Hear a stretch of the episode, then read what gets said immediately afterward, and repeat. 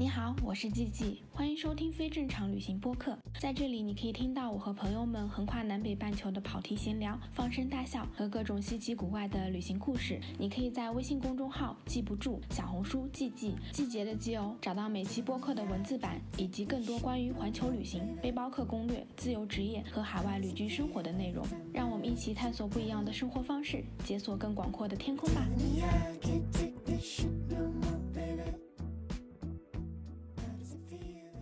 Hello，大家好，我是季季，欢迎收听非正常旅行电台。这是一档横跨南北半球的旅行播客，带你用声音环游世界。今天这一播客呢，真是隔了很久很久，我自己都很久没有录播客了。然后。呃，是一个我非常非常想聊的话题，然后也是我最近的一些经历相关吧。请来了一位，我很想跟他录播客，其实我很早就想要跟叶叶录播客，对，很不适合第一次来录，但是我们就是想要来录录关于旅行的安全问题以及性骚扰的问题。然后我们先请叶叶来介绍一下自己吧。嗯，其实其实我感觉录播客这个事情就很很谈契机啊，然后还有就是感觉啊，感觉来了就就来了嘛。然后我也跟大家简单介绍一下我自己，呃，我是我有在做另一档播客叫各说各话，然后我的状态差不多就是我是一个数字游民，呃，大概是有五年的这一个远程办公、线上办公以及自由职职业等各种数字游民的业态，但是其实我旅居世界差不多有十年的时间，就是包括以前做志愿者啊、实习啊等等，这个就呃不详谈了。然后我基本上是六月底的时候刚结束了一个就是数字游民的共居快闪空间，叫 Nomad House。然后我现在刚刚结束我的七八月份的大休息。对，然后我我在国内的话，一般就是在大理啊、海南、安吉这种地方旅居。呃，疫情前以及我呃我之后也会就是在南美。呃，这一带会活动的比较多一点，然后之前也会在东南亚呀、东欧这种地方走的走的也比较多，所以路上遇到的这种事情的确也多。我一直觉得，我如果我有一天找你录播客，肯定是录什么数字游民呀、旅居生活相关的。没想到我们第一 期，没想到，对对，叶叶其实是一个跟我差不多，甚至我觉得你的那个流动性比我还强，我是阶段性流高速流动的那种。呃，我自己其实你刚刚讲到嘛，就是你说你是结束了一段休息，然后我跟你正好相反，我就是结束了一段时间的工作，然后现在进入一个摆烂和休息的状态。你刚刚说你播客半年没更新，缓解了我的更新焦虑，就是我也一个多月没更新了，然后我接下去我的努力更新吧。回到我们今天想聊聊的嘛，我们其实一开始就抛出来说，哎，我们想聊性骚扰。其实这个东西是源于我自己的最近的一次经历吧。如果大家有看我的小红书，就虽然我没有更新播客，但我非常勤快的在更新我的小红书。就是大家实在不行就去看一下小红书吧。然后是因为我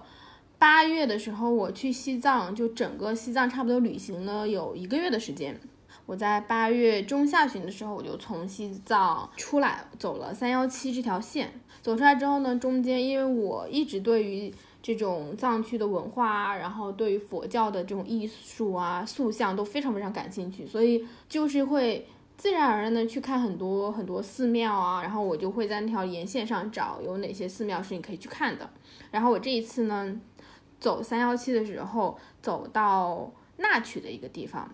我就看到有个很小的寺庙，它叫赞丹寺。因为我之前也是在小红书上看，然后就看到有人去说，哎，这个寺庙挺好的，我就去了。当时是这样子，因为这个寺庙它不是那种游客特别特别特别多的寺庙，但是它也是可以开放的。你只要进寺庙的时候去跟那个寺庙管理处就是登记就可以了。这次去这个寺庙。它是在修缮，所以整个寺庙它是有点像是半开放的状态，就是你可以去，但是呢，这个地方呢有很多工人正在施工。我当时是跟我朋友一起去的，就我们走进去那个寺庙之后呢，然后我们俩就在这个二楼，因为它上去就是二楼，二楼的那个大殿里面转转转着，因为我们两个看壁画看东西的那个速度不一样，就等于我在那个大殿看了挺久的，然后我朋友就走到另外一个地方去了。分开之后呢，我就从这个大殿出来，出来之后我就看到它有指引牌写的说啊，参观可以往楼上。往楼上走的过程中呢，我就碰到一个。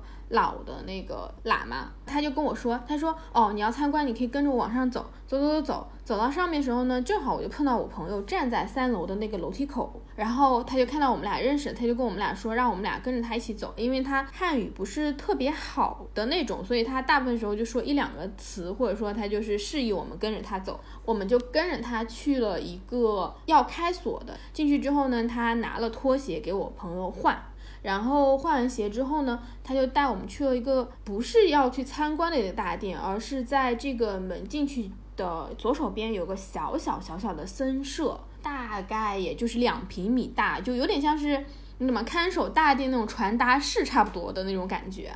进去之后呢，他就请我们喝酥油茶。那里有一张小床，然后有一个煤气灶，然后地上还放了一些什么热水瓶啊，然后有个壶之类的，反正就一看就是像值班人员临时睡的那种地方。那个僧人就坐在了那个小床的边上，然后我就坐在那个椅子上，就等于我朋友没有地方坐，他就把那个床的被子掀开，因为僧舍他们应该是值班会睡觉的，所以呢，我朋友就坐在那床上，然后他就开始倒那个酥油茶给我们喝，就拿了两个那种一次性纸杯倒给我们。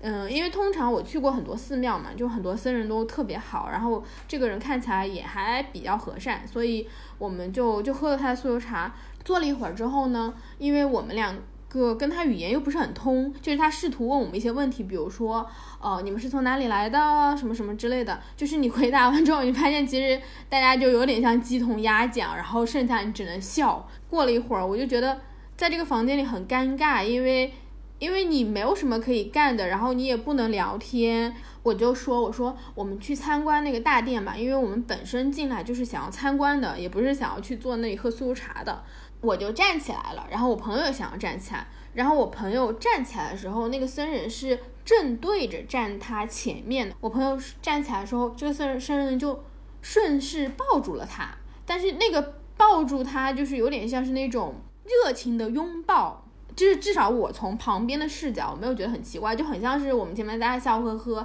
我后来才知道他年纪还挺大的，而且在这个寺庙还算是。比较有声望的，对对对，然后当时他就把我朋友抱住了，但是那个拥抱就像是很像是那种长辈抱小孩，然后就拍拍你，我也没有觉得有什么问题，我就想说，哎，抱一会儿就走了。结果呢，他就抱了朋友很久，而且是那种抱着他摇摇晃晃、摇摇晃晃的，很也很像小孩子打闹，你知道吗？就很像小孩子闹来闹去的那种抱。然后我朋友当时也是以为。哦，你只是拥抱我一下，而且是一个长辈嘛，那抱一下就就很正常。然后我朋友还回报了他一下，然后回报了一下之后呢，我朋友是一个比较社恐的，他就想抽身就想走，那个僧人就一直搂着他，就抱了很久。具体我现在不知道多少时间，就是我的感性，就是这个拥抱绝对是超过了我们常人。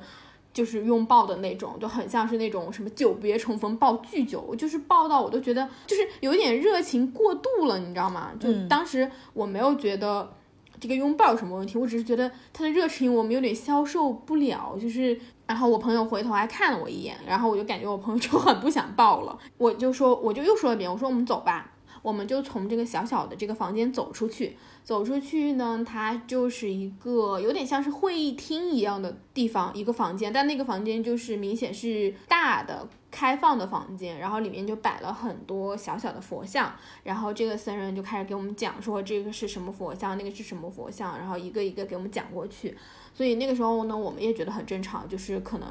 因为当时我跟我朋友在寺庙里面嘛，在大殿里面，我们俩也没有什么沟通，就也不太好意思，就当下就讨论或者什么呀。我只是觉得，呃，拥抱了很久，然后就这样，然后这个僧人又开始给我们讲佛像。我当时就想说，我自己的感觉啊，我就想说，哎，可能只是一个过于热情的人，然后可能我们想很多，因为他所有的讲解都非常非常的正常，非常非常的，甚至可以说是还挺详细的，然后。逛完这个有点像会议厅的这个店之后呢，你沿着一个小小的楼梯往上走，就可以看到两个坛城。然后走台阶的时候呢，这个僧人就搀我。他搀我的时候，我就想说啊，哎，人很好，又要搀我。因为那个地方海拔很高，大概有四千多吧，就大部分人可能走楼梯都会喘。往里走的时候，他就给我们介绍说，哦，先是一个银色的坛城，他给我们看说，哎，这怎么怎么怎么样，然后有什么东西，然后是谁住在这里，我就觉得没有什么问题。然后从这个银色的坛城往金色的坛城走，因为它是每一个房间里面有个坛城，就很多寺庙它都很像是那种迷宫，它是连排有好几个房间的。然后在穿这个房间的过程中也有门槛什么的，然后他又过来想要牵我的手，我就觉得有点奇怪，因为又不是楼梯，就过一个门槛。然后第二个房间里面呢，它是有一排塑像，然后中间有一个佛像的。然后我在看这个佛像的时候呢，这个僧人就过来，他就摁着我的脑袋，他是这样子，他是一只手摁着我的脑袋，就是等于他站在我的右后方。站在我的身后，然后他用他的左手摁住我的脑袋，就是让我磕头，就是他强摁着我的磕头，是我完全无法挣扎的那种。因为我自己虽然对佛教很感兴趣，而且我也挺尊重他们的信仰，我自己其实也算是一个还没有宗教信仰，但是还是很虔诚的一个人，所以我自己去佛。嗯，很多寺庙，如果我感受到有很灵性的地方，我自己都会去磕长头，会去朝拜那种。但是在那个地方，我还在看那些塑像什么的，因为我本身还是想要去看这些雕像啊、艺术方向的东西，我就在看。然后他就过来，在我身后就摁着我的头，把我的头磕到那个佛龛上。我知道在有一些地方，比如说很虔诚、很虔诚的藏族人，他们在朝拜这些房间的时候，他是会去把额头顶在佛像上，或者抵在一些上师坐过那些床上啊，然后用过那些东西上。但是他摁的时候，我一开始还想说他他可能只是有好意，但是呢，他的另外一只手，他不是左手摁着我头嘛，他的右手就上来了，就是他右手就在我的胸前。然后那个时候我就觉得这个事情很不对，就他一只手强摁着我，根本就没有办法挣扎。然后他另外一只右手就上来了，就是已经往我的胸前摸了。然后当下就已经是觉得很不舒服，就把我的手挡在我胸前。他就摁着我的头磕了三个头。虽然他年纪比较大，但他还是一个成年的男性。我是没有办法挣扎的，以及我当时是有点懵的，就是我从来没有进过一个寺庙，有人会摁着我的头磕头。就最多有人说，哎，你可以磕一下或者怎么样子，大家都是很有边界的，没有人说真的上手然后磕头的，所以我就是被摁懵了。然后他这只手又，我就是感觉他要摸我的胸，也不是感觉，就是他已经在往，只是我拿手挡了。然后我就挣扎着我要走，等于我们只有三个人在一个空间里，那个空间也是很封闭的。如果大家去过寺庙就知道，我当下的感觉就是啊，OK，我们要赶紧走。然后呢，因为我朋友站在我身后。我朋友也被他摁着磕了头。我到后面，我跟我朋友出来之后，我们两个一对，我才知道，我朋友后来跟我说，他摁着他磕头的时候，他是直接就把手往他胸里摸，胸上摸的，而且是那种他已经拿手直接护在了胸前，就是直接挡在胸前，你是能够感受到他的手是一直要往你胸上摸的，是有那种对抗很强的那个力的。而不是那种我随手，你看就咸猪手随手碰一下，就是已经是明显的袭胸的行为。但是你知道这个事情很很可怕的地方在于哪里吗？是在于我们互相之间看不到，然后并且在当下在那样子密闭的空间里，我们都有点懵，我们没有任何当时的交流，就等于我不知道我朋友经历了这个被他强硬袭胸的这个，我这里能感受到的只有我自己感受到的。然后我还不能确定我到底经历了什么，就是他前面还很认真给我们讲解，就是我后来才意识到，很多女生她就会觉得自己害怕自己反应过度。就是你要先经历一个判断的过程。我现在很确定可以跟大家讲，说我经历了性骚扰，但是我当时在这个寺庙里，然后在一个很密闭的空间里，你前面，因为它前面有很多铺垫啊，就是一个很老人，然后认真给你讲解，然后中间还搀你的手啊什么的，就是想要搀扶你，然后你感觉他是比较祥和的，前面的一长串铺垫。都让你很难在当下做出一个明确的界定，我到底经历了什么？当下最真实的感受就是，我觉得这个事儿不对，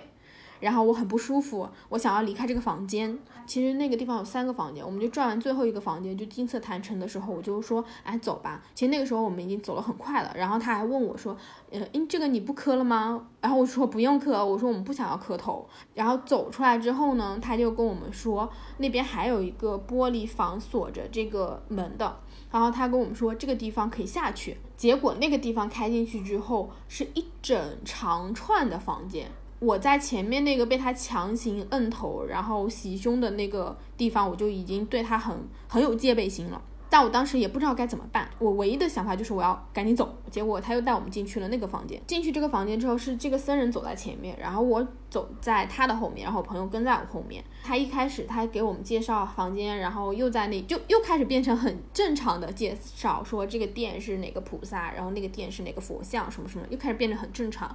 只是他在走每一个房间的门，因为那个房间。有好多个嘛，然后每一个房间中间，它就像是像房间和房间是打通的，但是每个房间它都有一个门，你就有个小门槛，他都要来拉我的手，而且是那种强行拉我的手，我就已经前面我已经很不舒服了，所以我就已经把我的手背起来了，就是因为我不愿意让他拉我的手，他拉了我一次没拉住，他后来又来拉我的小臂，然后我当时就很很生气，我就把手给收背到后面去了，然后他就去拉我朋友，我朋友就是那种。就不敢，你知道吗？很多人其实面对这种东西，第一反应是害怕，而不是说我我很强势，我要站出来。没有人是这样子的，大部分人面对这种情况的时候，感受到其实真的是害怕和懵。然后他就去拉我朋友，但是因为我又看不到，我就只想快速把这房间走通就可以下去。然后他就在后面拉我朋友的手，要牵手的那种，还不是那种搀你一把，他是把手要牵着你的那种，反正就很奇怪。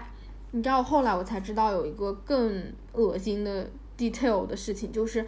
我走在前面的时候，他在我后面，他就会推我朋友。我朋友后来跟我说，他推他不是推一下，而是摁着他的后背，然后打圈的磨他的后背。我的天呐，这个太恶心了。然后。但这些都是我没有看到的，因为等于我不让他拉之后，我就只想走完，然后他就走到我后面去了。走出来之后，最后要离开那个房间口的时候，他又拽着我们，意思就是说啊，你们要走了，然后要和你们握一下手，然后又强行摁着我们要行那种贴面礼。他贴面礼就是先是这样，他摁着我的额头，就一定让我额头碰额头，然后呢。又要让我跟他脸贴脸的那种，就虽然大家可能看电影见过那种法式的什么贴面礼，就差不多是那样，但是我从来没有见过贴面礼是需要我把头发给撩开的，因为我是长头发，然后当时头发是散散下来的，他就还把我的头发撩到耳后，然后才跟我贴，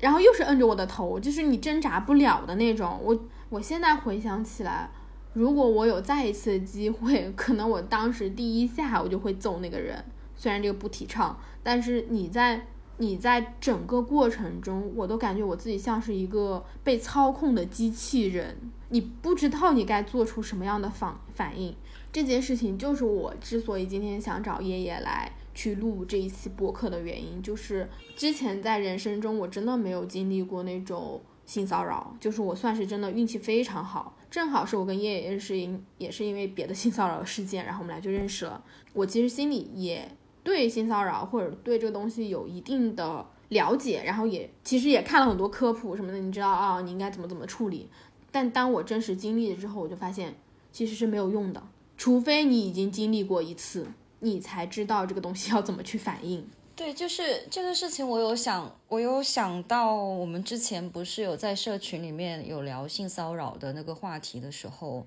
我中间有一段。就是时间是情绪，对我是带着情绪的，然后但是我自己又又很清楚为什么我带着情绪，是因为我从我好像没有那么幸运，就虽然我对这句话也听起来也很奇怪哈，就是我看起来可能不像是一个会被性骚扰的人，因为我的性格以及我的言行看起来还挺刚硬的，呃，但事实上我真的是从小到大都没有被停止过性骚扰。嗯，然后我当时在那个社群里面，其实有一点情绪上来，主要有一个原因，是因为你刚才说，就是当你没有经历过性骚扰的时候，你对性骚扰是没有那么强烈的共情感的。所以当时在群里面有一个男生，他在用其他的一些情绪再去表达说，哦，性骚扰可能只是跟普通的电话骚扰等等相关的时候，我就知道，OK，这里面背后有两个问题，一个是大家感同身受这个事情很难，第二个是我相信的是绝大多数男性他没有经历过性骚扰，这就是社会的一个现实。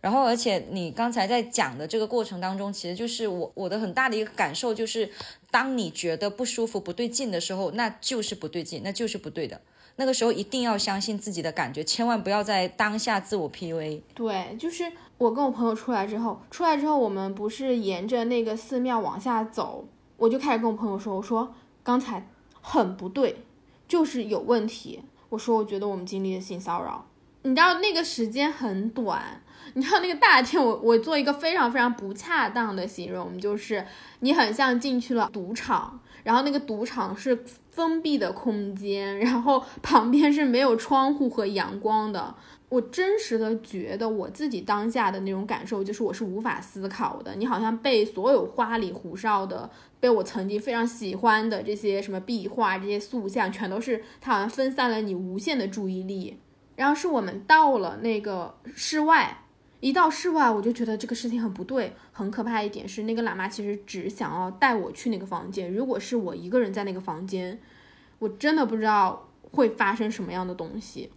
是还好，就是我们在那个门口碰到了朋友。我后来就在下山过程中，我就开始跟我朋友讲说，我说这不对，然后我就跟他讲我自己感受到的东西，就我前面跟大家讲的，就是我感觉到他有想要去，他就是想要洗胸，然后他就一直要牵着我，就这些东西都让我很不舒服。结果我朋友跟我讲，在我们刚进去那个僧舍的时候，在那个小房间里，他起来拥抱的时候，抱他的时候就在拿下体顶他，哇！我当时听到，我整个人就是那种。是真的是火火大，对我真的是炸了，就是因为我从我旁边的视角，我看过去，只是他抱了我朋友，并且抱了很久，但是我是看不出来，就是真的说他他做了什么事情的，我看不出来。然后朋友说他当时看我的那一眼，就是因为他觉得已经很不舒服了，他也是那种很害怕，他也不知道他自己到底经历什么，并且我现在能跟大家说，是因为这件事情，第一我没有受到那种很严重很严重的创伤。然后他也过去了有一小段的时间，有几周的时间了。我我当时的反应是我应该要告诉别人去处理这个事情，然后但是我又不知道该怎么去处理。我们不是进山的时候有那个登记的地方，我就想看那个登记的地方有没有人，结果那地方登记的地方也没有人，就没人。然后我们当时的第一反应就是，哎，赶紧离开这个鬼地方，这个地方太可怕了，而且我们是两个女生来旅游。其实是比较危险的。虽然我们当时是搭车，还有另外两个朋友，他们没有去这个寺庙，他们去吃饭了，他们就在路口等我们，所以我们就赶紧上车。就可能看起来你没有当时的去什么报警，当时的去解决问题，但我很客观的讲，我们当时在慌乱中做出的选择就已经是一个旅行者，两个女生做出来最好选择就是立刻离开那个地方，因为你根本不知道。一个僧人可能在一个寺庙里面有多少的影响力？一个在地的这些，我不说别别的东西吧，就是在地的他们到底有多少能力？或许就可以把你直接留在那个地方。你最好的方法就是离开，然后再去处理这件事情，让自己先安全。所以我们当时是立刻上车，然后就联系另外两个朋友，就是立刻上车。他们问我说：“哎，你这寺庙看的怎么样？”然后我其实心里是做了一个决定的，就走在那个路上，大概十几分钟。我当时的一个决定就是说，我一定要把这件事情说出来，因为如果不说，我一定会有心理阴影，我自己消化不了这件事情。我其实是一个还蛮勇敢的人，然后我当时就有一瞬间意识到，就是有那么几秒钟的犹豫。我遭遇了性骚扰这句话，其实是会让你犹豫说出口的。就是你要把它分享给另外几个朋友，因为我们我们是在西藏组队的，还不是说我真的长期很很亲密的朋友，就你很相信的朋友，而是有点像是大家在路上临时组的朋友。我那个犹豫可能只有几秒，但是我脑子里是过了一环，就是我突然意识到我在犹豫，我要告诉别人我经历了性骚扰这件事情，就是这句话真的是很可怕的。我瞬间就理解了为什么有很多人经历了性骚扰，但是他不敢去说，就你真的会不敢。哎，其实其实在我身上反倒是也不叫相反吧，可能说是一些不同的境遇。因为其实我我第一次受到性骚扰应该是我在小学的时候，我当时的话是跟一个可能还在上幼儿园的小妹妹玩的还挺好的，然后呃他们家经常就是他爸爸在嘛，然后他妈妈经常在外面，所以整个场景就是说我经常去到一个小妹妹。家里面只有他爸爸在，然后当时那个房间是两室两室一厅，所以我们大多数情况都是在那个客厅玩的嘛。然后直到有一天，他爸爸把我们两个人都拉进了房间，然后说要什么给我们弹那种电子琴，然后让他女儿背过身去，就是做游戏什么，然后让我去弹，然后他爸爸就在旁边教我弹，然后弹着弹着，我突然发现他爸爸离我坐得很近，然后弹着弹着，我的手就摸到了一个很软的东西。又软，然后上面还长着毛，就是这个这个场景，这个恶心感，我其实到现在都无法消散。只是说我现在不会像以前那样，就是说有很很强的创伤性。但是呢，呃，因为其实我在在家里，我妈妈对我的呃性教育的态度一直都是非常开放的。就是我小学时候，甚至是有一本那个带着各种就是阴道啊、会阴啊等等那种这种图书，我在小学一年级就看过了。所以我当时就是。第一反应，我走开了，然后第二反应，我马上回到家跟我妈妈说了这件事情。我妈妈也当机立断，她直接呃冲去了这个呃男的的家里。我之前还会叫他叔叔，呃，然后直接跟他说：第一，你也有女儿；第二，如果你不想把这个事情闹大，你必须郑重的道歉，并且不可以再碰我女儿，就是看到我女儿也要绕道走。然后不然的话，这个事情就直接闹到整个单位去。就是我在当时会，就是小时候会有一种印象，就是 OK，这个东西非常的明确，它是一种性骚扰，而且很恶心啊。他 我当时才小学，所以这种人其实很多。比较不幸的是受到性骚扰，幸运的是我我妈妈的态度让我对于整个事情它的创伤性会相对小一些。就是我会觉得自己很倒霉，嗯，但是我不会觉得这是自己的错。然后包括后来，其实我妈妈她也会很坦诚的告诉我，她也有受到一些性骚扰。比如有一次她生病了，就是你知道这些性骚扰，就像你就像你刚才说的，它都是在毫无防备的时候发生的，没有人会 会对你进行性骚扰之前说 OK，我要对你进行性骚扰了哦。对他事后甚至还会否认，因为他们都是以一种很隐蔽的，大家就会。观察也好，经历也好，就是都会发现，他会以一种比较隐蔽的模式去发生。包括我妈妈那个事件也是，她生病了，然后呃打打吊针，那个医生也是我们当时那个镇子上很受尊敬的一个医生，他给我妈妈打吊针。我妈妈后来就告诉我说，这个医生他摸我，还试图说服我妈妈，就是跟他发生长期的关系，很很离谱的事情。然后其实当时我也看到了。很多男性的不作为，就是我们家里面的男性，当时的男性都都觉得这件事情还是大事化小，小事化了比较好。但就是我我我妈的态度就是还好，她当场就直接拒绝，然后直接狠狠的，她告诉我说，呃，当时她就直接跟这个医生说，你你今天要不医死我，明天死的就是你。对，就我妈妈就说你你不要看我今天生病，你今天敢动我一下，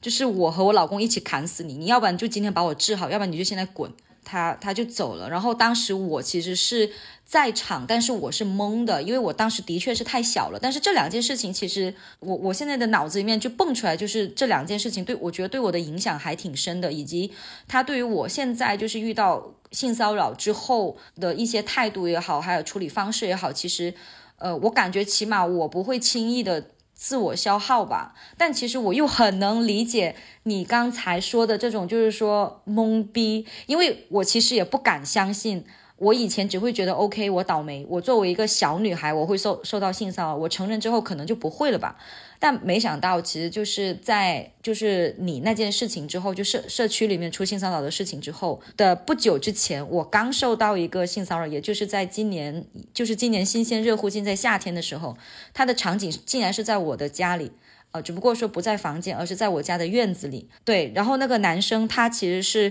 我在往车里放东西，就是我们站在车的旁边，我我要往后备车厢放东西，所以他要跟着一起放。但是他跟着一起放的时候，第一次我以为是触碰到，就像是跟你很类似的，就是我们我们的第一反应可能就是觉得 OK，这可能只是正常的触碰。嗯。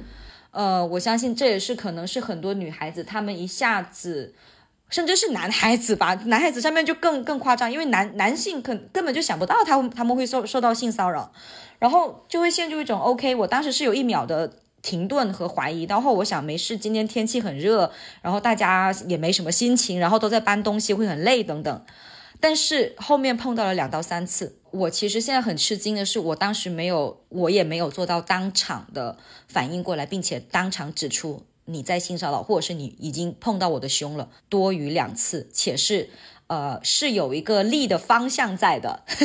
就是你能够明显感受到区别，触碰这个力是无力的，是软的，就是碰撞一下。但如果它是有意的话，它那个力是有一个方向性在的。对，大家以后再去甄别，或者说是也是很简单的一个事情，就是你觉得不对劲，那就是不对劲，因为你的身体。你自己最清楚，就千万不要，还是那句话，千万不要自我 PUA 吧。所以，我我觉得还蛮心寒的一点是，我发现就是，嗯，无论是我的童年也好，还是我的成年之后也好，女生和极少数男生会受是否会受到性骚扰，它真的和你的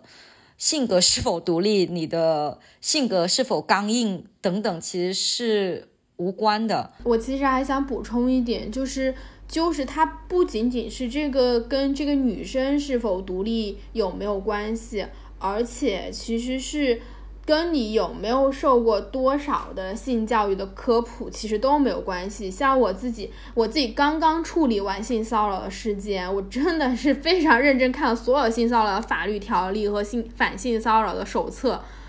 但是你在经历的当下。你其实就是很难反应，然后即使像我这样子，我其实非常非常合理的可以去想象，有大量的人是没有接受过什么这种反性骚扰的教育的。对，然后有大量的人可能性格都还没有像我这么独立，因为像我也是那种到处旅行，很早就已经是那种自己独立生活，然后但是我还是会觉得呃很难去处理，或者就像你刚刚讲的，你当下也没有立刻站出来，你都在。自己家就是这个东西真的没有任何关系，可是你能想象到有很多女生她是没有一些正确的反性骚扰观念，她也更加柔和、更加温和，她甚至都不敢去站出来为自己去发声。我觉得这样的人才是可能大量存在的，就是非常大量的存在。我就是刚好。接接这一个茬，就是引引申到另一个案例吧，真的是算是案例了。就是我我在海南做做社区的时候，海南的另一个社区，他们有出现了性骚扰事件。但是这个性骚扰事件，你知道背后我觉得离谱的是什么？有两点，第一个是它是一个持续性的，它持续了呃两到三个月的时间，这是实锤。就我说的所有的事情都是有实锤的。呃，第二是他经历了非常多个女生，就不只是一个受害者，是吗？对对。第三，去报警的人不是被性骚扰的人，而是看不下去的人。所以在这个过程当中，被性骚扰的人其实他们自己没有一个人站出来。呃，然后第四，第四，我觉得是我能够认清的一个，我认清这个社会的一个很大的点，就是他们去了警察局之后报案了。然后因为证据不足，第一是因为证据不足，所以无法立案。第二是警察的说法就是我会帮你去告诉他的家人，不要再去做这种事情的。所以就是后来我也问了一个当警察的朋友，警察说其实这个事情是当下那个警察他在他的职责范围内他能做的所有事情。但是我其实当时就已经直接反问了，我说。是因为你们是男的，就是在这个情景下没有其他原因。因为当时的警察他说态度也很敷衍，嗯，就是在这个时候，我我并不想去搞所谓的性别对立，因为搞性别对立是件很很累的事情。但是有时候会有一个社会性性别差，他的性别差就是在这里，就是由于男性他真的没有办法感同身受的去理解这个事情。然后，呃，更离谱的是当时的另一个主理人，他是这个性骚扰者的一个算是朋友吧。他们就觉得 OK，这这没什么呀，就是又来那个流氓理论，一个巴掌拍不响，然后呃什么苍苍蝇不叮无缝的蛋，呃，然后这个只是什么恋爱不成，友谊之呃友谊之上等等调情不成，然后就被反咬，呃，还有还还说那个去报警的那个人多管闲事等等，就是。他们甚至以以以此为一个，就是说觉得这件事情是他们的羞耻，但是不是因为他们发生了性骚扰这个事情，而是因为那个人举报了，那个人去报警了，所以就是在整个过程当中，我就会发现，OK，就是很很失望，呃，原来。这个社会的大社会面还是这样子的，因为我我之前曾经有一段时间生活在自己的乌托邦里，就是呃有提到我一直是在处于一个数字游民这种线上办公啊、环球旅居的这种状态嘛。其实这几年。呃，我真的没有遇到过性骚扰，因为身边的男性的确大多数还都挺正常的，就嗯，优秀真的谈不上，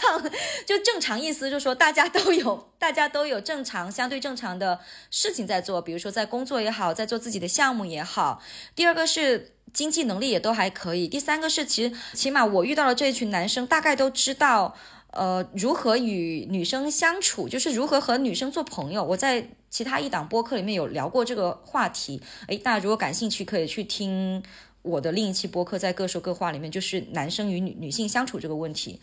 嗯，导致我我发我产生了一种幻觉，就是 OK，这个社会变好了，男生变好了，大多数男生都是正常的啊，怎么可能有那种就是呃很缺女生的男生呢？怎么可能还会有人性骚扰呢？等等。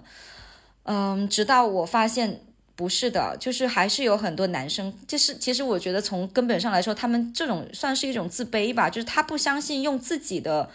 就是怎么讲呢，正常的聊天谈话可以去吸引到女生，而是一定要用这种模糊不清，然后有点道德绑架式的暧昧去去获得一个女生，去去试探，然后还要把之。美名其曰就是冠上调情的这一个定义，但调情也是两个人的好不好？就是，哎，而且部分男生部分啊，真的是非常的迷之自信，就是即使你跟他说你这样不行，他又会说你呃欲拒还欲拒还迎啊，大清已经灭亡了那么多年了，就是 这种观点怎么还会出现在那么多人的？然后我就会发现，OK，对，就是今年真的是我我在海南做这个线下社群，真的让我发现了性骚扰这个事情，简直就是无处不在。因为我之前都是在一些比如说小镇上，我的所有朋友都是数字游民，就怎么讲，几乎不会碰到其他的领域的人。但这次我回老家之后，比如说，呃，还有一个性骚扰事件，就是我游泳出来，然后我穿着泳衣，然后它其实是会露点的，但其实。它的漏点也不是那种，就是说很透明那种，就正常的漏点嘛。然后而且还是泳衣耶。然后对面就来了两个那种，就是穿拖鞋啊，然后吃槟榔啊，然后骑着呃小电驴、电电动摩托车人，就直勾勾的盯着我，然后就是直接很大声的说：“哎，你就两个人嘛，就问他同伴说：‘哎，你看这个女这个女生她奶大不大？’天呐，然后我当时。我当时是觉得，Oh my God，这个可能这个才是一个真实的世界。对我，我跟我朋友讲说，是不是小镇才这样？我朋友说，其实也不是小镇才这样，城市里面也有，只是说城市里面的很多男性他可能被规训过，他不会那么明显的、明面的去做这个事情。嗯，但是在小镇上，特别是海南以及等南方的这种地方，他们的。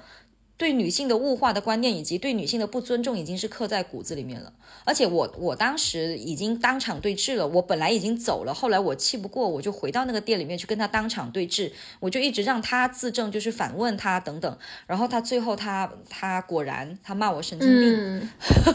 对，这个就是大家我我觉得可能跟你的那件事情也会有点类似，就是这就是他们的一个自证，或者是他们的一个反向攻击的一个。模板就当你去控诉他，他是性骚扰，他这样做不对，他们就会多，他们就会说是你大呃是你小题大做，然后是你脑子有问题，然后是你呃引起了没必要的关注，所以我相信这可能也是整个大社会他给绝大多数女生的一个罩子。就很多女生，她可能就是被这些很不符合逻辑的言论给洗脑了，所以她不太敢去说出来，嗯，更别说去做后面的后续的，甚至是付诸于法律的一些行为。对的，就是中国人最怕几个点：一，他怕社会的评判；二，他怕麻烦。所以大家总是在遇到。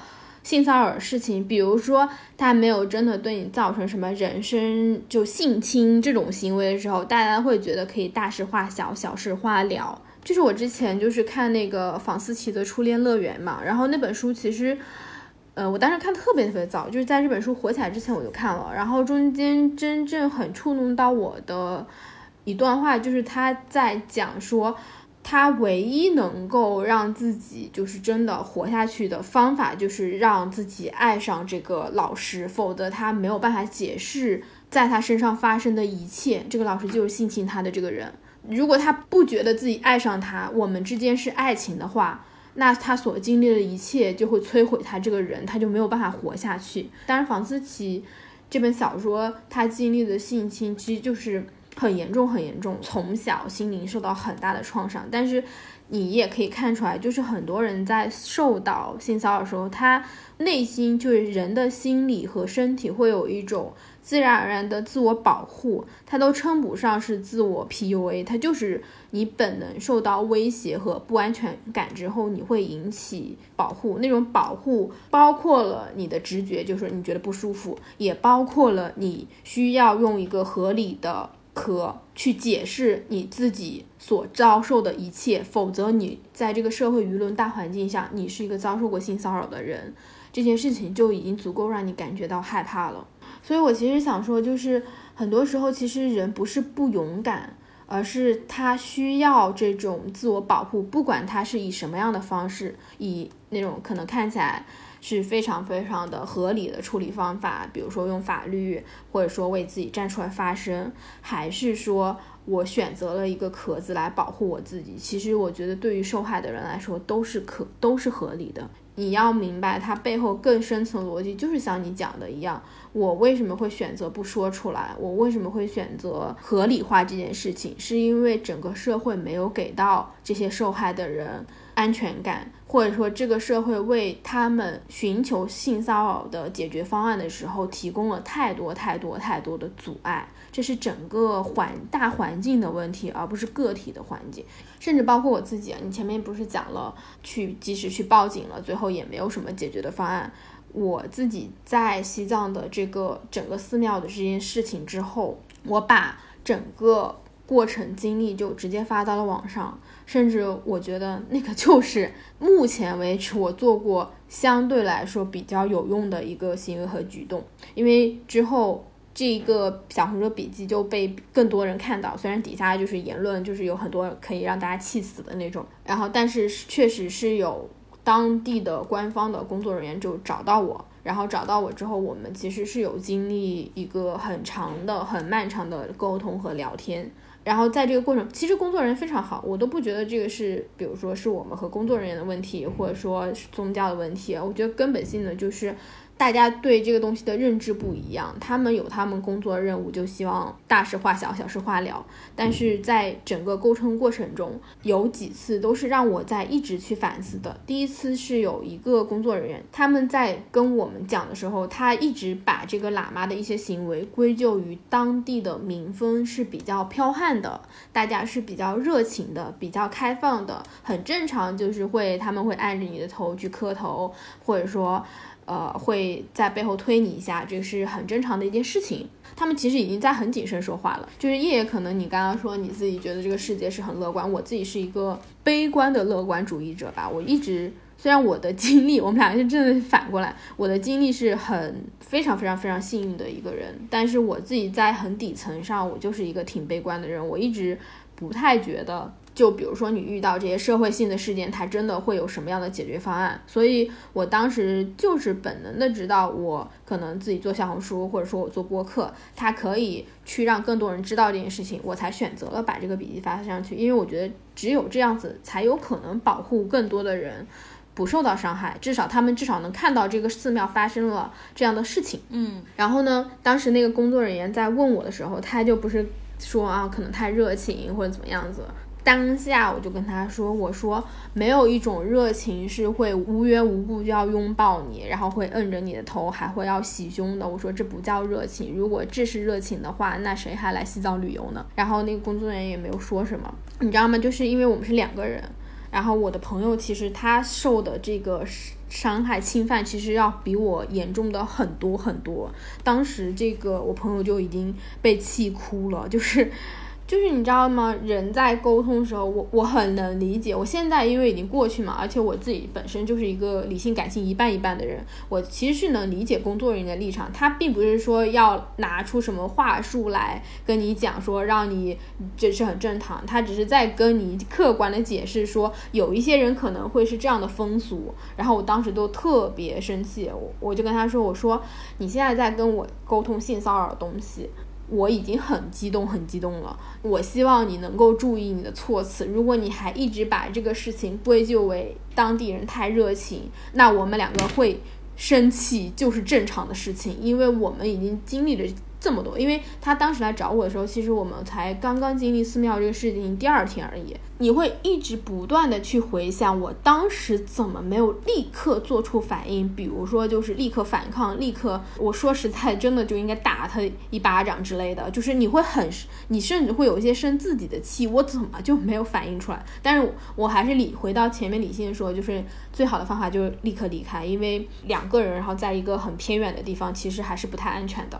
然后这个工作人员就跟我们讲，一个是这个热情点，我才意识到很多人他已经算是很很努力的在跟我们沟通，但是他永远无法感同身受，甚至他会去用不同方法去解释你受到的东西。然后再有一个就是，其实刚刚叶讲有很多男性呀或者女性的不同的视角，但是我其实觉得。它只在于你这个人有没有同理心和共情的能力，它跟男女都不一定有关系。因为当时我们还有另外，他们还算是蛮用心的了，就是他们有四个人来找我们，两个男生，两个女生，就特地找了女生过来。然后中间有一个工作人员女生，她就一直就是属于那种我感觉还挺凶的，然后很冷漠的那种。对，因为这真的就是他工作，而且就是因为我。我把这个东西发到网上，然后变成他们不得不去处理的一些事情，就变成他要跑很远很远的几百公里的路来找我们去了解情况，我就能感觉到他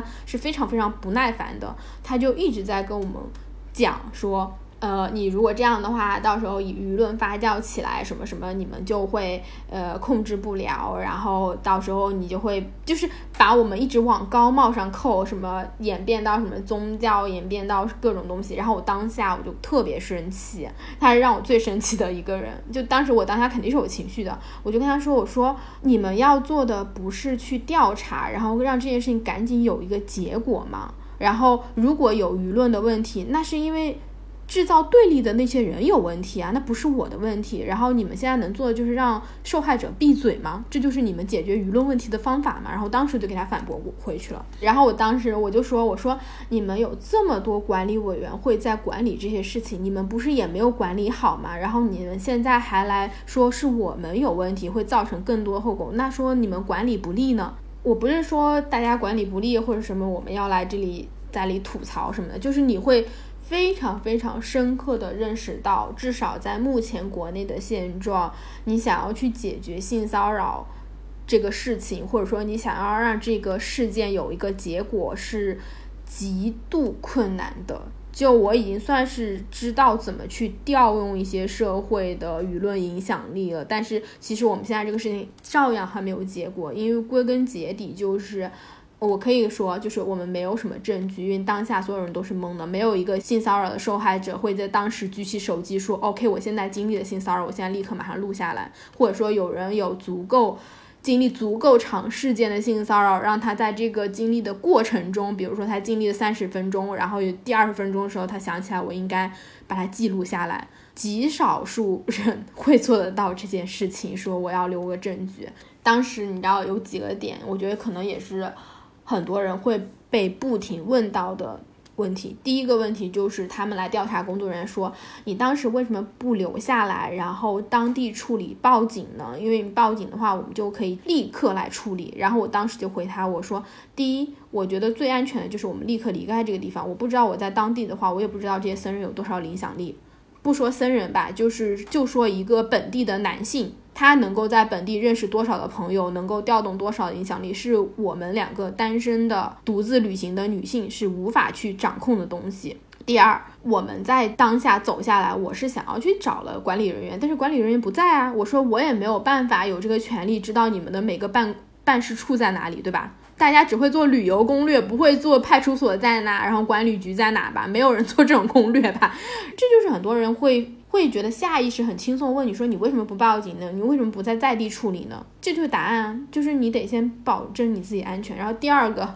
我被问到的最多最有问题说你为什么不拍照呢？你为什么不录音呢？如果我知道拍照录音了，我可能就不会 经历性骚扰了。就是这种东西，就是你人生最好大家就不要经历。但是你在经历的当下，你就是不会想到记录或者说去保留证据的，因为你自己还在受害者，就是受害者还得取证，这不是在开玩笑吗？就是这听起来都很像是逼你钓鱼执法的感觉。就真的是很多人会一直拿这两个东西来问我，其实就是你自己如果经历过这个东西，你就知道你其实大部分人是做不到的，除非你是经过一个训练的。对，就是其实其实是这个问题就体。现在于我几乎能够嗯判定百分之九十九问你这个问题人他自己没有经历过性骚扰。像像我们刚才之前我们已经提到了性骚扰，它有一个很大的特征就是你猝不及防，而且第二是很隐蔽。我们在我们在聊聊这个性骚扰话题的时候，包括现在他们对于性骚扰这个界定其实还在就是不断的完善当中，就是从法律上也好，还是说从一些社会社会层面也好，就还是回到那句话，你第一反应如果觉得不对劲的话，你一定要我们能做的。就是保证人身安全的前提下，一定要当场的对峙。但是，但是这里面有涉及到另一个问题。其实，当你说不可能录音录像，它这个 的确真的是不现实。但是我发现，其实还有另一个方式是可以做到后期。啊，这是个有点悲伤的提议，就是你要去练习，嗯，你要去练习以后如果遇到性骚扰，你要怎么去做？现在我一般能够应对的是这种没有肢体接触的性骚扰，比如说我其实之前我在成都我旅居的时候。我从健身房回来，然后我真的很热，所以我就把我运动内衣给脱了，然后我就真空嘛，我就只穿着一件那个那个 T 恤，就其实我整个人是非常的，如果你要从社会去定义的话，我整个人是非常的毫无性吸引力的。但是呢，在这种毫无性吸引力的我，走在街上，还是有一个男的，他一直盯着我的胸看。其实我之前真的提前做了很多练习，所以我直接就是返回去，我就盯他的裆。真的好勇啊！因为因为我我其实当时前提是我做的所有事情都是能够保证我的人身安全，因为当时是在闹市区，其实然后已经快走到地铁站了，旁边也有很多人，所以我就直接把胸挺起来，然后盯他的裆，他就眼神就躲闪过去了。还有就是，我刚才不是有讲，我在老家有被那个骑摩托车的人去在对我进行言语性骚扰的时候，我能够相对来说那么快的回去，是真的，因为这个场景已经在我脑子里面演练了非常多次了，因为我已经把对方的逻辑，我当时是跟着逻辑去来一步一步的进行实验性的去做的。第一就是你为什么要当街这么说？然后第二，你知不知道这个是一个很不尊重女性的事情？呃，当然第三，这个大家可采纳可不采纳。我用一模一样的方式去侮辱了他一遍，他可能也真的想不到会有一个女生，特别是而且我刚好，他可能也想不到我会说海南话，因为我现在可能看起来不太像海南人了，但事实上我海南话说的好的很。然后我就用海南话把他的下体骂了一个遍。第四，当他骂我神经病的时候，我已经预料到他会骂我神经病的，我就直接说：“你骂我神经病是因为你不在理，所以你才会恼羞成怒，是不是？”我其实，在语第一，我语言上有优势；第二，旁边的人他们都听得懂我们的对话。我当时就是觉得，我以前的练习很重要。无论是我思维上的练习，还是我这种逻辑上的练习，还是我去演练脑海中各种场景会怎么样？包括我另一个情况也是，就是我相信很多人在遇到性骚扰的时候，包括我自己遇遇到了肢体性性骚扰，也没有反应过来。但我觉得我下次，我肯定希望没有下次。但是我我知道，OK。就算真的很不幸的遇到了下一次，我大概会知道我怎么做。第一就是我保证我人身安全，第二我要马上跳起来，当着所有人的面。去指出这个问题，去质问，我可以不用那么情绪激动，但是我可以直接问说，接下来的事情就看对方的态度了嘛。但其实还有还有一个案例是，也是我回老家的时候，我我去买清补凉，就是一家甜品店，然后我就很开心的进去去买，然后我当时就跟他说，跟那个老老板也是一个五五六十岁的一个老板了吧，我就跟他说，哦，我不要鸟蛋，我不要什么什么，然后他就看着我说，啊，你不要蛋呐，只要你老公的蛋吗？哦天呐，就是你你你。救命！你知道在 在这种小镇上，对他们讲话真的就是如此的直，所以我这我的前半年真的是经受了很多暴击的。但是我庆幸于我之前已经进行过非常多的练习，以及这几年下来，我已经就是说，其实自己已经有一个。呃，只要我觉得不对劲，我一定要怼回去，并且要当场怼回去的这一个思维逻辑的促使下，我当场就直接说你这样子是性骚扰，我直接说了，你你已经这么老了，你要你要点脸，你讲话要要注意一点，要给你鼓掌，也是用海南话去跟他说的，然后他整个人就愣住了。在这个时候，其实你的语言不需要太用力，或者说太伟大，你就是很平静的看着他，跟他说这是性骚扰，这是不尊重人。他已经会愣住很久很久了，然后下一次我再去他店里，我点名要他给我盛那碗清补凉。对，在有些时候，你可以用你的气场、你的坚定的气场和你的眼神，让对方知道你不惧怕，因为他能够做性骚扰的人，说明他不敢大方的去追求也好，还是说大方的去所谓的寻求一些刺激也好，他肯定是习惯了偷偷摸摸。那偷偷摸摸的人，一般都欺软怕硬，也很怕光明正大。所以你就用比较坚定且光明正大的态度去面对它。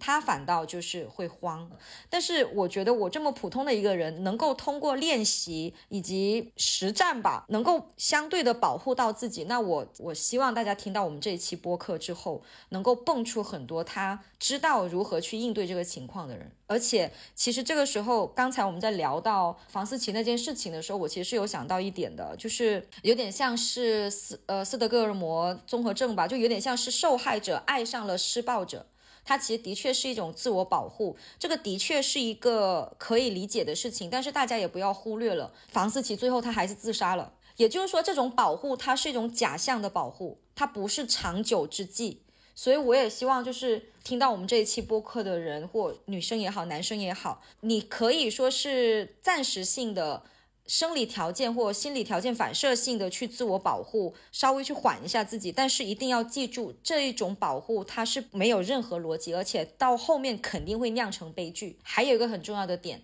性侵这个事情，它其实很多性侵它就是由性骚扰鼓励出来的。他一开始只是性骚扰，偷偷摸摸的来，他觉得没事，甚至当这个性骚扰被指出来之后。就像你的情况，甚至还有那么多的人还要想着为这件事情去开脱。那这一个喇嘛，他甚至他以前可能也有过类似的事情，可可能只是说以前的人没有把他抛上网，以前的人态度没有那么刚烈。他绝对是有前科的。乐观一点讲，他可能就是一直持续性的性骚扰；悲观一点讲，我们在鼓励性侵犯的发生。嗯，所以也希望大家就是正视这种小的事情。你不舒服，你被性骚扰，你真的可以在保证自己人身安全的前提下，一定要站出来，否则真的是我们可能自己也会成为一个施暴者本身。可能虽然不是直接，但我们可能是间接的鼓励施暴者。就是刚刚叶叶说的，其实是非常非常积极，然后有力量的方式。但是我在经历过后续，然后包括我自己再去处理很多，你真正深入到很多细节的时候，你其实。会发现这个背后他需要的能力、需要的力量、需要勇气，其实是比你想象要多的。很简单的几个点：一，至少在国内，一定会有人告诉你要去报警。如果你真的希望这个东西会有任何的处理，你就不得不去面对警察的所有的盘问。就像我现在跟你们讲。跟大家讲这件事情已经是我讲的第 N 遍了，在我经历了无数这个工作人员的询问和不同的人给我打电话的时候，对我不得不重复把我所经历的事情一再的去讲出来。某种程度上，它是可以让我去对这个性骚扰脱敏，但它在某种程度上，它是会一直的让你回想起来。如果你自己心里还没有过这道坎，你其实会一直的去反复的去回想你所经历的所有东西。当然，我们鼓励，如果大家有能量的女性，然后也不是女性吧，就其实后面我也想讲，就是不只是女性，其实男性更容易受受到性骚扰。对，就是鼓励更加有力量的人，你可以选择自己把它说出来。但是如果你自己觉得我并不是一个说我有公共的能量，然后我愿意去做的，还就是我提供另外一个参考的方法。第一，你找到你非常非常相信的朋友，你可以去跟这些你更亲密的朋友去说你自己所经历的东西，而且一定要把这件事情说出来，让。不同的人给到你一些正确的一些看法也好，正确的一些建议也好，因为很多时候你自己自我消化就是很容易变成自我洗脑和不断的去美化你自的施暴者，就是特别特别容易的一个过程。不要觉得自己很厉害就不会这样子，因为你在经历了这么这么困难的事情，这么这么可怕的事情之后，你再去消化这些东西，其实。对任何一个人来说都是很困难的，所以找一个安全的环境，然后让你的朋友或者说让你的亲人知道。第二点就是，其实现在还是有很多关于性骚扰的这个法律援助，到时候我可以把这些关于法律援助的这些联系方式贴到我公众号的这个文章里面，然后大家可以去看。就是如果你真的不知道要怎么去处理，你去找能够给你支持的人。还是有很多社会的公益组织，然后公益的这种法律援助，他们是在处理这样的事情的。他会告诉你，如果当你面对不同的性骚扰程度的时候，你可以怎么去做，你怎么去保护你自己，包括一些心理层面，也包括一些法律层面的。当你去接受警察的这些问询的时候，你可以去做什么？你可以先去。了解一下这些事情，甚至你都不需要去讲，这是你个人亲身的经历，你可以以别人的故事、别人视角去讲，去了解，去请真的能够帮助到你的这些人来给你一定的支撑和保护，这是可能对大部分人来说可以去做的。第三个，如果你想要去做的更多，但是你又不想说，因为我暴露你自己的身份或怎么样，你可以去找一些。跟性骚扰相关的公众号也好，然后微博也好，小红书账号的这些博主也好，你把你自己的过程经历，你可以告诉他们，由他们来帮你去做一个发布也好，有做做一个对外的公开也好，因为我们刚刚前提就已经是大前提是我们两个还算是比较敢说敢做的人，但是我相信有大部分人是不愿意去。暴露自己，或者说很简单，我们两个都是 没有什么工作的无业游民，你不会真的说影响到。什么？你有体制内的工作，或者说你有一份很需要对外的工作，你有各种各样的客户，你有各种各样的老板是需要你去面对，你自己是不太愿意去暴露你自己，那你可以去选择以匿名的方式去公布这个事情，并且即使你在你和警察沟通，在你报警了之后，你还是可以要求这些东西全都是匿名的。所以我就提供另外一个方向的思路吧，给到大家可以去做的一些事情，就是。包括就是你自己会遇到一些心理上的问题，可能不同程度，而且我觉得这个不同的程度，它不在于你受到的就是这个伤害是什么样的程度，而在于人，就可能有些人会觉得说我只是受到言语性骚扰，有些受到肢体性骚扰，有些到受到性侵，它的伤害的程度不是由这些来定义的，而是由你自己来定义的。你觉得你受到了很严重的心理创伤，或者说你受到了很大的伤害，即使它只是言语，它就是那么严重的伤害。因为每个人的接受程度是不一样的，每个人心里能够承担的能力也是不一样的。不要觉得说，OK，我只是受到言语的伤害，我就更轻一点，我就应该更坚强一点，没有这回事的。就是所有的。伤害的严重程度是可以由你自己去评判的。如果你觉得你需要帮助，需要有心理的咨询也好，需要有更多人去保护你，需要一个很长很长时间让你自己能够对这些东西脱敏，或者说你甚至觉得你不需要脱敏，我觉得都是没有关系的。因为很多时候我们会以行为的轻重去判断。大家受伤的程度，我觉得这两个东西是根本不相关的。就是任何一个性骚扰行为，它都会造造成很严重的影响，跟你今天感受到的到底是语言，还是身体肢体接触，还是真正性侵，其实根本没有任何关系。然后这也是我很想要跟遇到性骚扰的一些人，或者说你曾经经历过的一些人要想要去讲的事情。但回过头来，如果说你自己不是经历了，而是你去看到，我觉得这个才是更公众层面的，就是我们可以去做些什么。对，就是这个问题，其实我之前有也思考过很久，因为。嗯，我除了我在童年的时候就是经历了那几次性骚扰之后，再到成年之后这几年少数的这么一两次，真的是只有今年回来这一次受到之后，其实，在其他时间大多数时间我都是看着听说。其实我我我觉得很简单的一个。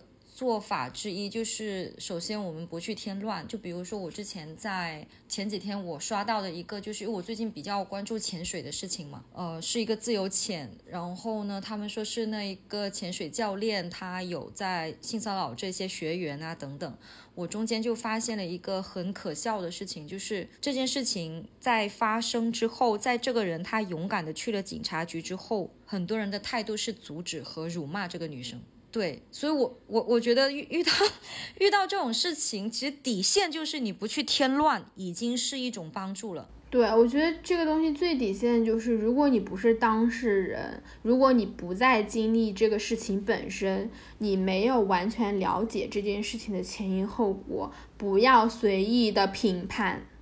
不要随意的评判，我觉得这就是所有人能做的最大的前提。你刚刚说自由潜那个，就是如果他有空去看看我那小红书 底下的那个评论，那可是一半就是一半都在树立什么民族对立、宗教对立，一半的人都在那里指责。对，而且非常非常的扯。他们当时在底下也甚至也有人在同情那个教练，说那个教练，呃，他们家还有上上有老下有小，然后家里面也不容易，为什么你们还要这么就是追究到？底呢？等等，就是去道德绑架受害者，就受害者反倒成了他们眼中的施害者。所以我觉得这个可能是从社会层面，大家能够尽到的最大的善意，就是闭嘴。如果你不打算做任何事情，那你就不要去做任何事情。嗯，是的，就是你的很多评判，你自己觉得没有什么，但是有可能它就是压死骆驼的最后一根稻草，因为。人不是每个人内心都必须得坚强的，有人能鼓足勇气去把这件事情说出来，去报警，他就已经可能是非常非常非常勇敢，耗尽了自己所有的能量去做这事儿，然后。你的一些评判，你可能觉得我只是说了一句话，但是你这句话就是有可能压死他的最后一根稻草。我希望每个人都能记得这件事情，不要觉得你说的话轻飘飘的就不会造成什么伤害。所以我就希望大家能够知道这一点吧，我觉得这是最基础的。就在我经历这一次性骚扰之前，我还处理了好几起性骚扰的事件，就也不知道为什么，就是这两个月就跟性骚扰杠上了。切换一个身份和角度吧，就是说，当你在做的事情不是你自己本人亲历的时候，你可以做什么？我当时做的有一些事情，根据我能够去做的，首先你去界定你。遇到的这些事情，它是不是事实，以及你可以去跟受害者沟通聊天，看看他们手上到底有多少的，呃，证据也好，有多少的真实的情况，你先把这个东西确认一遍。然后，第一个，首先，真的，任何处理这件事情，一定要尊重受害者的意愿，以及保护好他们的隐私。然后，其次，你还要保护好施暴者的隐私，因为。在我们现有的法律条件下，其实性骚扰的界定是非常非常困难，性骚扰的这个量刑也很困难。很多时候，你在去做这个为性骚扰的这些人发声的时候，很有可能会变成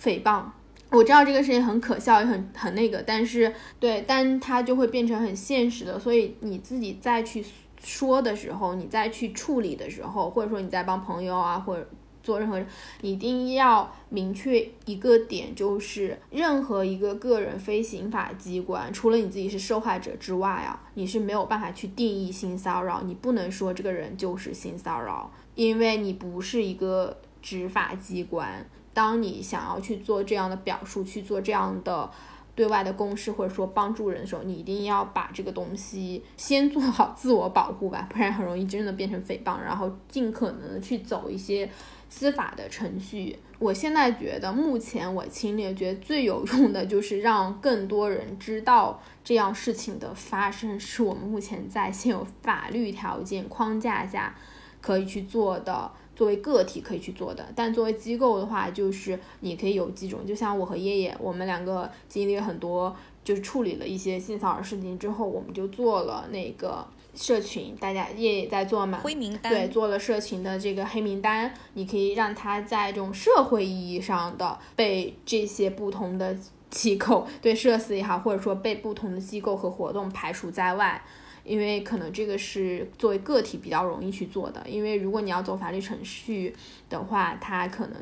会要经历很长的时间。但是如果真的证据非常非常完善的话，一定要去走法律程序。然后你也不用害怕，这社会上有非常多公益的律师，然后有公益的这个援助机构，它可以帮助你去走所有的这些流程。这样的话，你其实会轻松很多。作为就是什么组织者啊。那一个是像我们说的，你可以让他进入你们组织的活动里面的黑名单，你也可以让你同样的在这个你的能力范围内，让更多的这个有影响力人知道他做了什么样的事情，至少至少我觉得可以减少再次发生的这个危害吧。不管怎么做吧，就是我觉得你只要做一点点，它一定是会有力量的。然后只要你多告诉一个人。就有可能有人会避免掉再次受伤。就是虽然说我们前面聊了很多东西都会觉得你随时会有很强的无力感产生，但是对抗无力感的方法只有一个，就是行动。你只有去做，你才可能让这个无力感消失。所以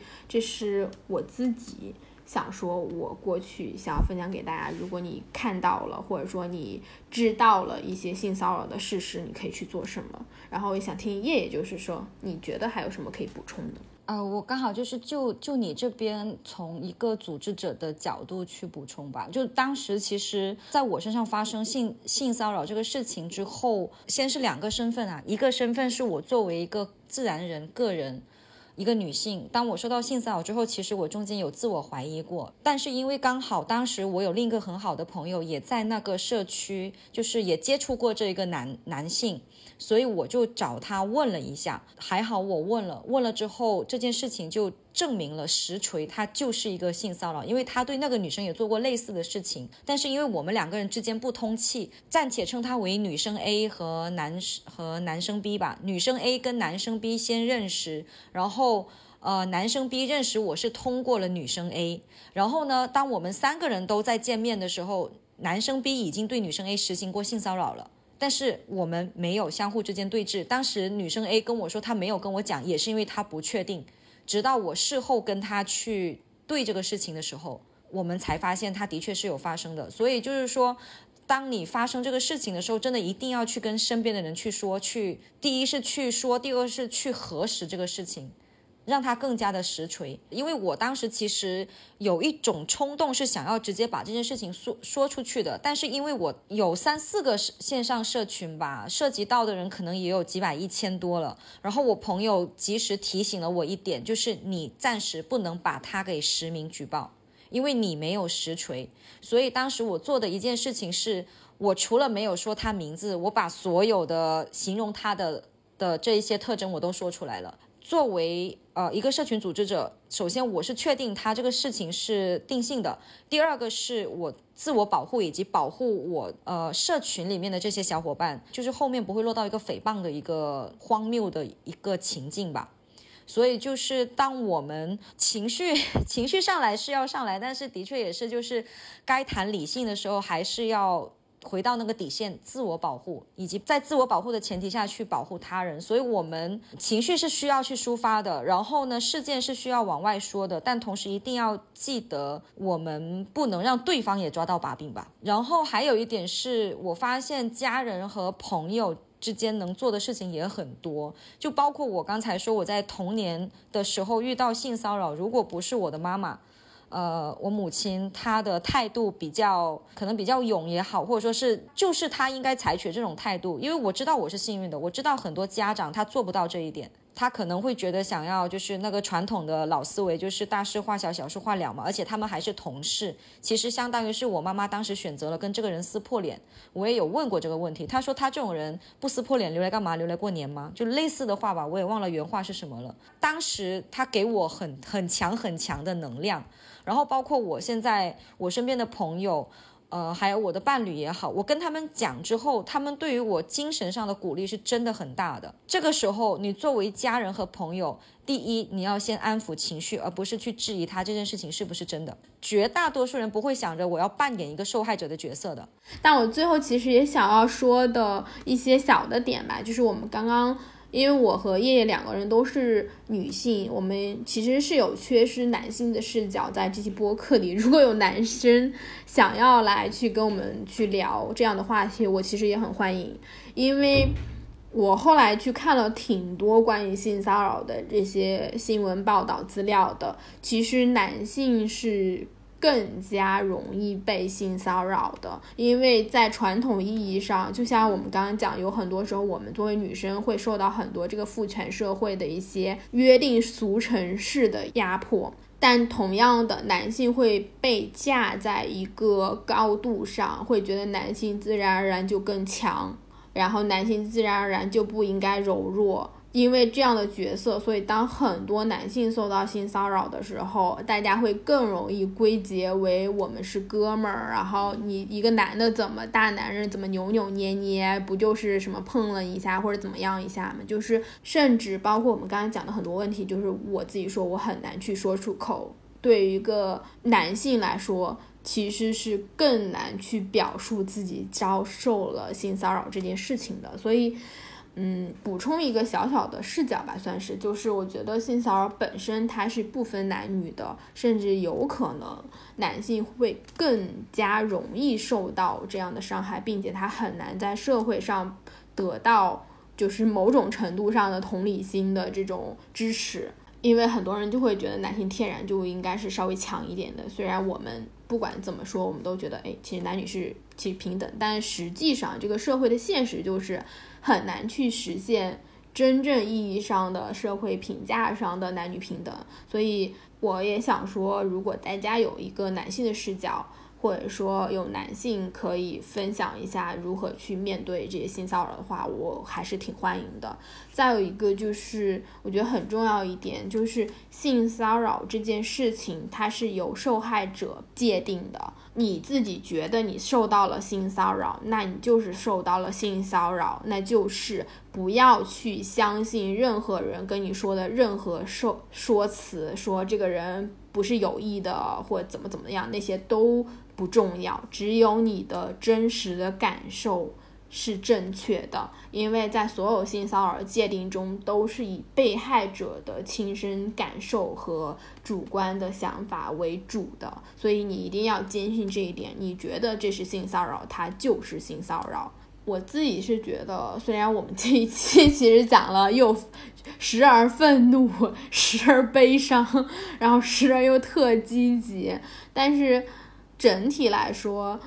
你说我自己，因为我自己其实也在回问嘛，就是当我经历这些事情之后，其实我还是经历了一段时间脱敏。我其实非常非常喜欢西藏的藏地的文化，我去了好多好多寺庙。然后我在经历了就藏丹寺的这件事情之后。我在第二天，其实我们又经过了几个寺庙。我的朋友就是明显的，就是说他再也不愿意去进入任何寺庙了。当然，我知道他当时是就情绪很崩溃。然后我们去了另外一个还算是就是嗯很好很好的寺庙啦。我是属于真的是内心比较强大的那种。我当下看到寺庙有那些僧人走来走去的时候，就像是。你的大脑被劈成了两半，你的理性告诉你说这件事情没有关系，这些人就是很好的人，因为这个世界大部分人真的就是好人。然后你的感性会告诉你，你感觉这些人对你都是充满那种邪恶的坏笑，就是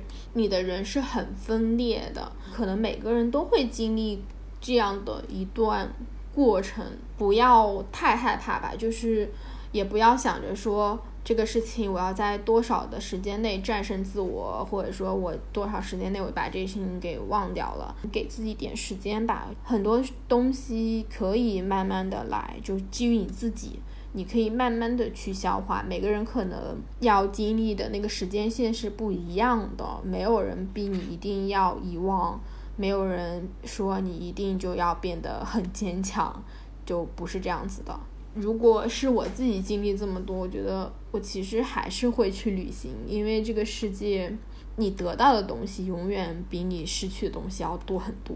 对，我只是想补充一点，是我前阵子观察到的。当你说男性视角的时候，有很重要的一点，就是现在我是有伴侣的，呃，然后我的伴侣是个男性，然后我前阵子我伴侣他有跟我说一句话，就是说。其实今年他才更强烈的感受到了男女的不平等，因为他以前零意识，那是因为以前他没有经历过，呃，由于男女不平等而带来的不便利，因为男女不平等带来的不便利，大多数是大多数情况下是体现在女性方面，然后他看到了我作为一个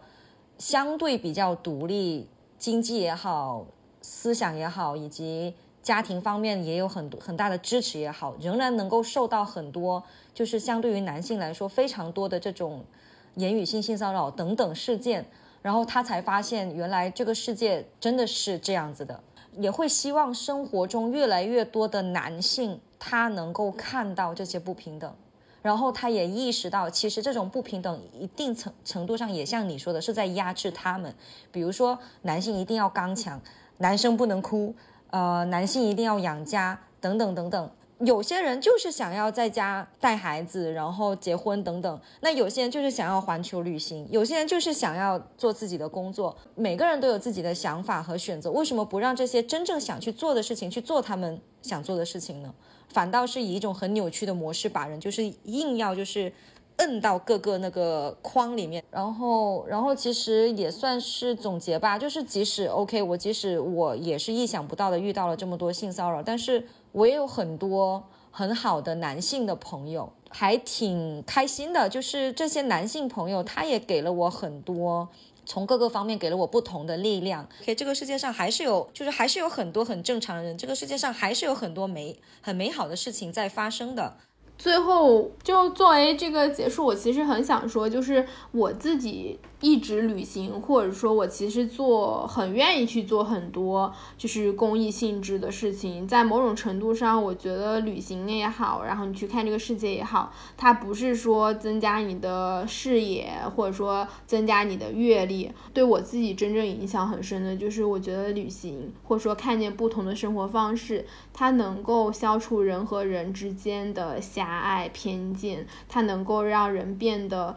更加有同理心。就这真是我写在我自己本子上一句话，我就希望我这个人拥有。更加广泛的同理心吧，然后最后就也把这句话送给听这个播客的人。然后那我们这一期的播客就到这里，然后我会把叶叶的播客，然后我们刚刚提到的一些性骚扰相关的知识手册放到公众号里面，因为播客放不了这么多东西。那谢谢叶叶来玩，这就是我们这周的播客，咱们下周六的时候继续闲聊全世界，拜拜。